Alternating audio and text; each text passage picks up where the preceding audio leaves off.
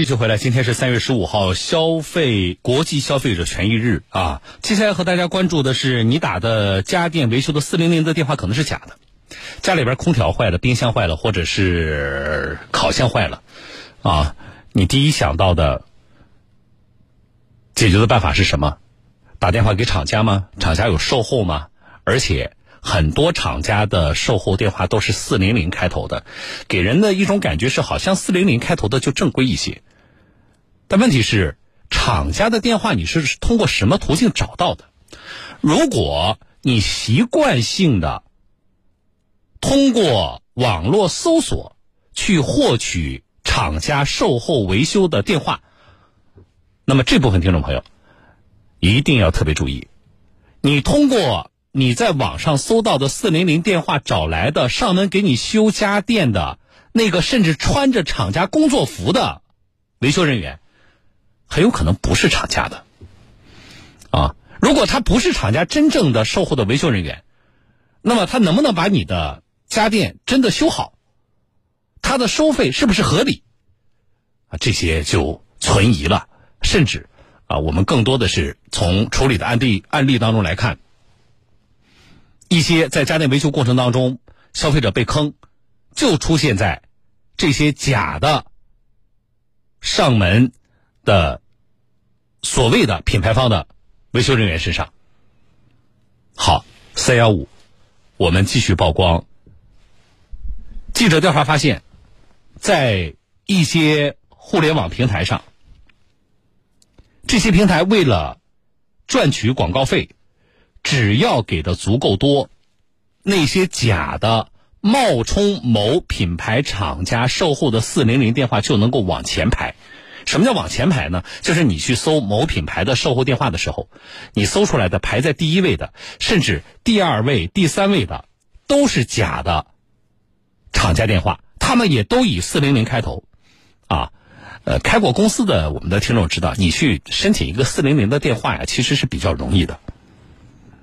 这些假的维修电话和他背后的家电维修的公司，啊，他们是没有或者说有很低的维修资质，只是呃这个资质啊，只是掏点钱就有可能买得到啊。但是因为消费者呢相信了这些网络搜索的平台，相信了四零零开头的电话。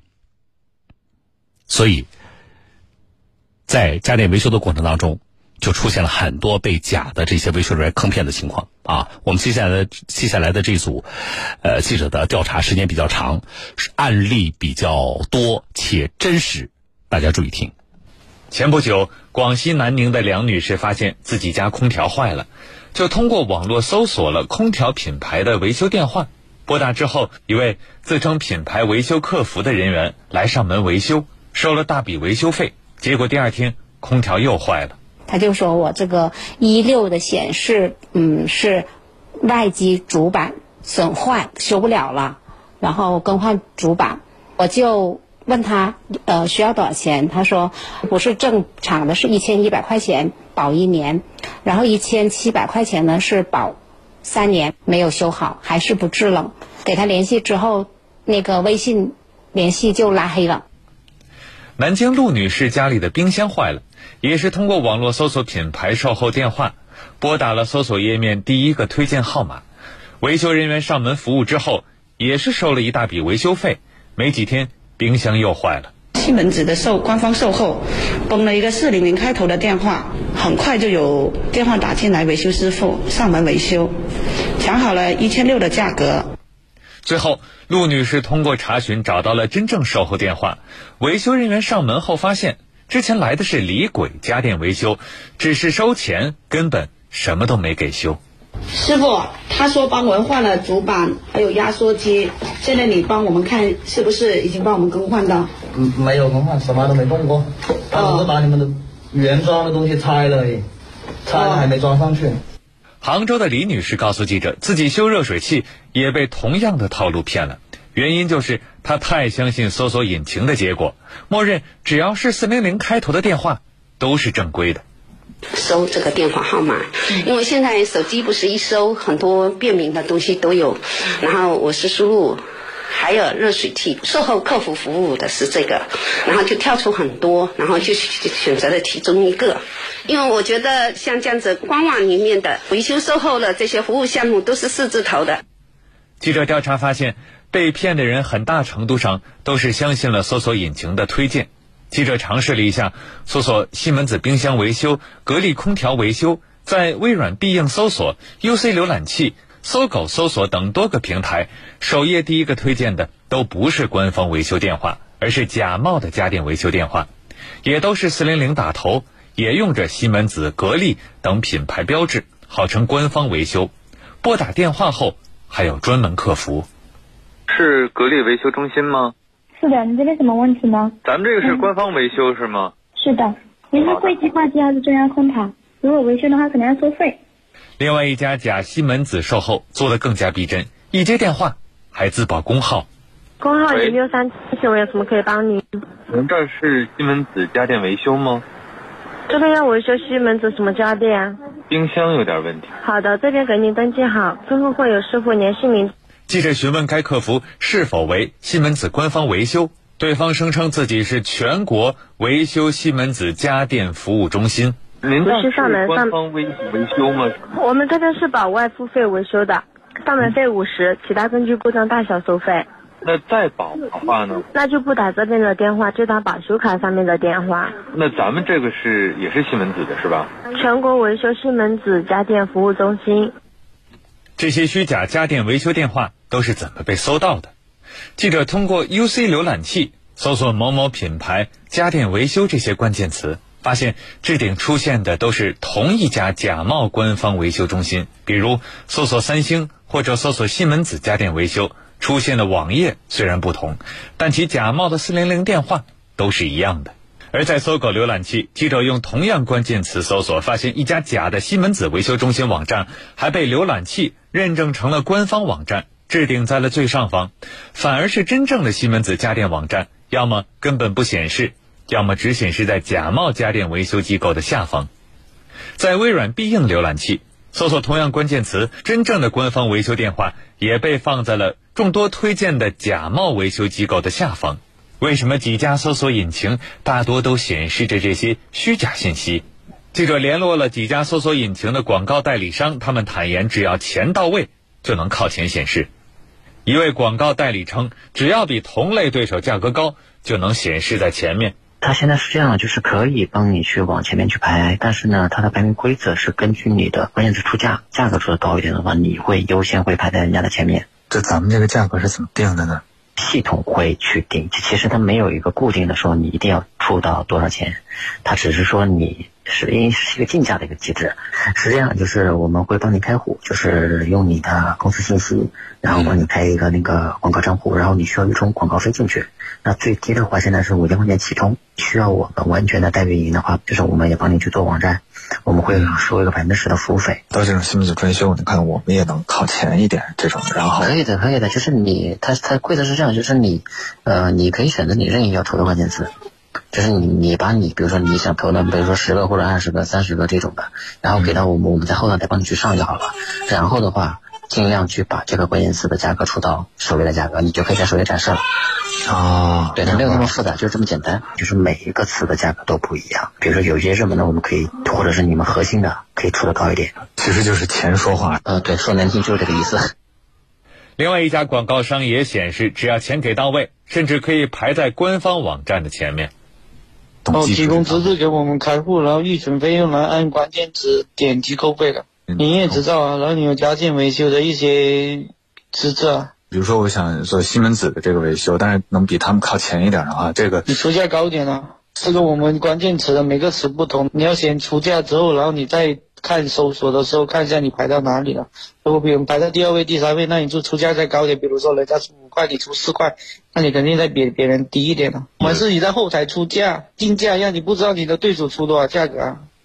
那么，假冒家电维修是怎么具备所谓维修资质的呢？有业内人士透露，其实只要随便注册一家公司就能办出来。一家通过网络专门办理此类资质认证的机构表示，两千二百元加营业执照图片，就能办下来全网认证的资质证书。家电维修资质这边，呃，是可以给做是吗？办理那个证书的话，是要你提供企业的营业执照过来是可以办理的。这个需要什么？我们再提供什么人员都都不需要是吗？不需要，只要营业执照，两千二一套，国家标准化管理委员会的你备案的，两个工作日内办好。至于办理四零零电话呼叫服务更简单，根据记者调查，只要注册一家公司，找到相关代理商，给钱就能办，最低的三百六十五元一年，可以将四零零电话直接转移至固话或手机接听。四零零，咱们有什么这个要求没有啊？办理通电话需要提供营业执照、法人身份证就可以了，预存话费就可以开通了，最低的套餐三百六十五一年。也就是说，假冒家电维修的李鬼，只要随便注册一家公司，剩下的四零零电话呼叫服务、家电维修资质认证、搜索引擎推荐显示，都可以花钱搞定，也能摇身一变成为搜索引擎上某品牌的售后维修中心了。记者拨打一家品牌官方客服热线，服务人员对于层出不穷的李鬼维修电话也很无奈。我们对外没有授权代理，都是只有这一个电话对外受理服务的。网上的话确实有很多这个电话，但都是假冒电话，并不是我们的这个正规售后电话。确实，现在网上这个假冒电话太，我们也是正在针对这块做一个这个打击，我们也是正在这边去反馈。但是确实，这个实责部门还是这个工商局这边去处理嘛，我们这边只是说可能协助，毕竟电话太多了。针对假冒家电维修问题，格力电器有关人员向记者回应称，企业只有一个四零零号码，一旦使用了其他非正规维修服务，不仅无法解决问题，还会增加产品安全隐患。市面上假冒的格力四零零热线呢，不仅不能够解决消费者的问题，更加损害了消费者的合法权益。我们公司除了在官网、各类官方媒体呼吁消费者认准格力热线。也同步呢，通过法律途径对李鬼和山寨进行打击维权。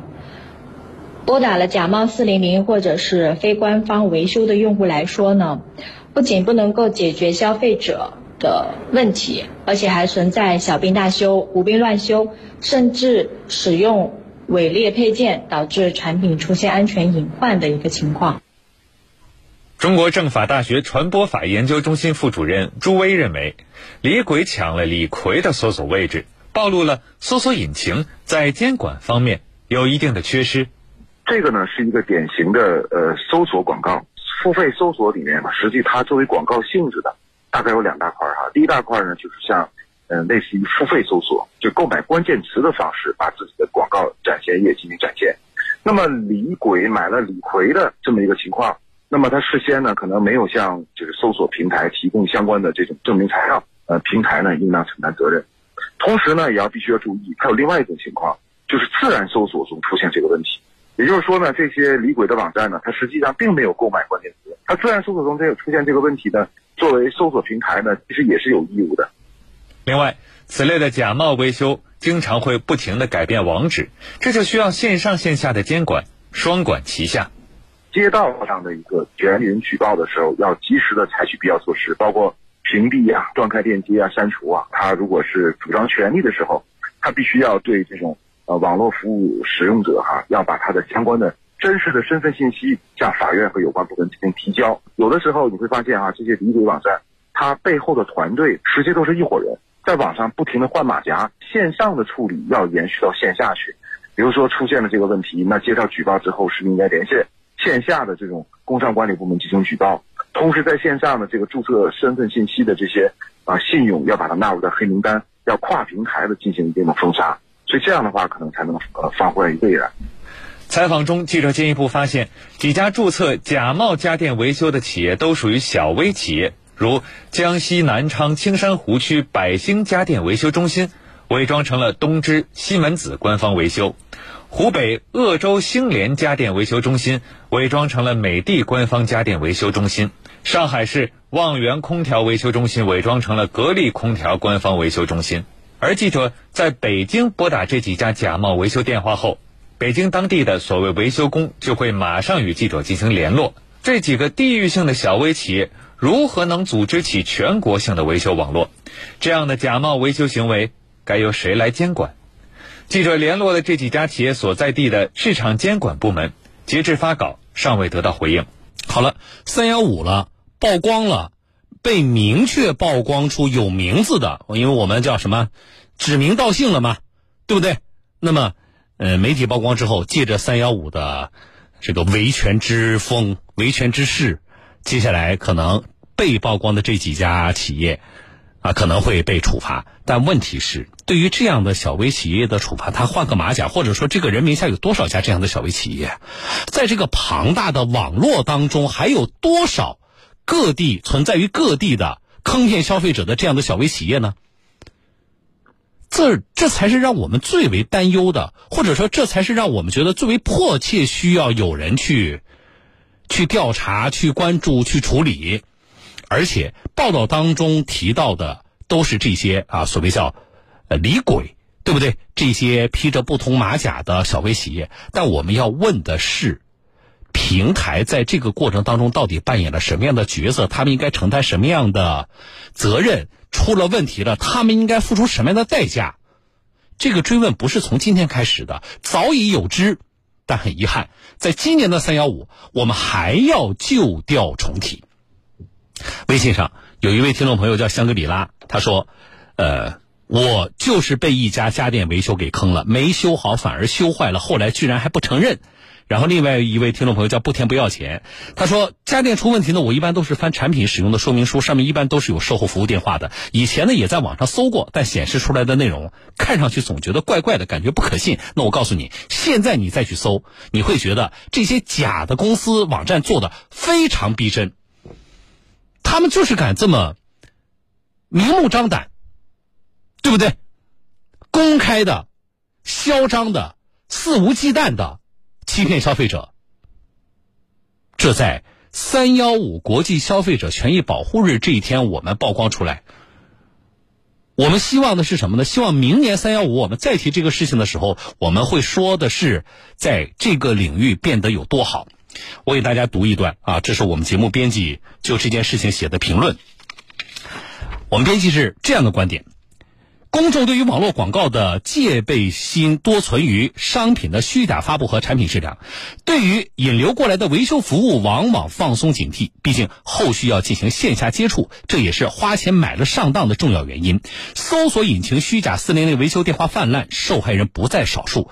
网络平台和搜索搜索引擎处在消费者获取信息的上游，其中的虚假广告成了诈骗分子的助攻，进而坑害不明就里的消费者。这样的灰色产业链。必须斩断，否则接下来就是一连串的负面反应。品牌维修商的假网页是如何通过审核上架的呢？虚假的网络广告是如何排名靠前的呢？相关领域的监管监督如何加强？这些问号程序拉直。网络不是法外之地，网络平台和搜索引擎更不能充当虚假广告的帮凶，担起审核广告信息的职责，避免消费者被虚假信息所误导。这既是企业良性发展的。根本基石也是履行净化网络的法律责任。我说，对于这些搜索引擎的平台，啊，像我们编辑谈的什么企业发展的叫什么良性发展的根本基石，啊，对牛弹琴，他们只认什么钱。好，今天我们曝光的是什么呢？是你找人上门去修你们家坏掉的电冰箱、电视机，可能被坑了。被坑的结果是什么？没修好吗？还被骗了。几百几千不等的维修费用吗？这个代价代这个代价大吗？好，我们做个假设啊，今天能够竞价排名的不是这些假的家电维修公司，如果是其他领域、其他行业，会带来什么结果？说一个名字，魏则西，还有多少人记得？这个名字已经离开我们好多年了，还有人记得吗？魏则西事件到底是？怎么一回事呢？记不记得二零一六年的时候，有一个西安电子科技大学的学生叫做魏则西，他在百度上通过搜索找到了一家医院去治疗他的叫做滑膜肉瘤晚期，结果在搜索出来的那家医院花了近二十万元的医药费之后，仍然不治身亡，这就是青年魏则西之死。这个名字你可能觉得小东好像有点印象，但是说出这个事件。你一定想得起来，因为当时引起了全社会极大的关注，对不对？好了，暴露出的问题是什么？除了是医院是否正规啊，一些民营医院的这个发展乱象之外，被大家极其关注的是在搜索引擎当中的医院的竞价排名、借壳行医、虚假宣传，对不对？这个刺痛了多少人呢？所以我们虽然今天曝光的是可能让你损失几百、几千块钱维修费的家电维修行业的乱象，但是这种乱象只存在于家电维修行业吗？医院的搜索竞价排名今天还有没有？几年过去了，在人们已经逐渐淡忘魏则西这个名字的时候，这种竞价排名有变好吗？很遗憾。几年之后的三幺五国际消费者权益保护日的时候，我们仍然在曝光。从媒体，我们仍然试图通过曝光呼吁，能够让这个行业尽快的规范起来。为什么？因为它和我们普通的每一个人的生活、我们的财产安全，甚至我们的生命安全息息相关。所以，我们再次关注，也再次呼吁，是希望。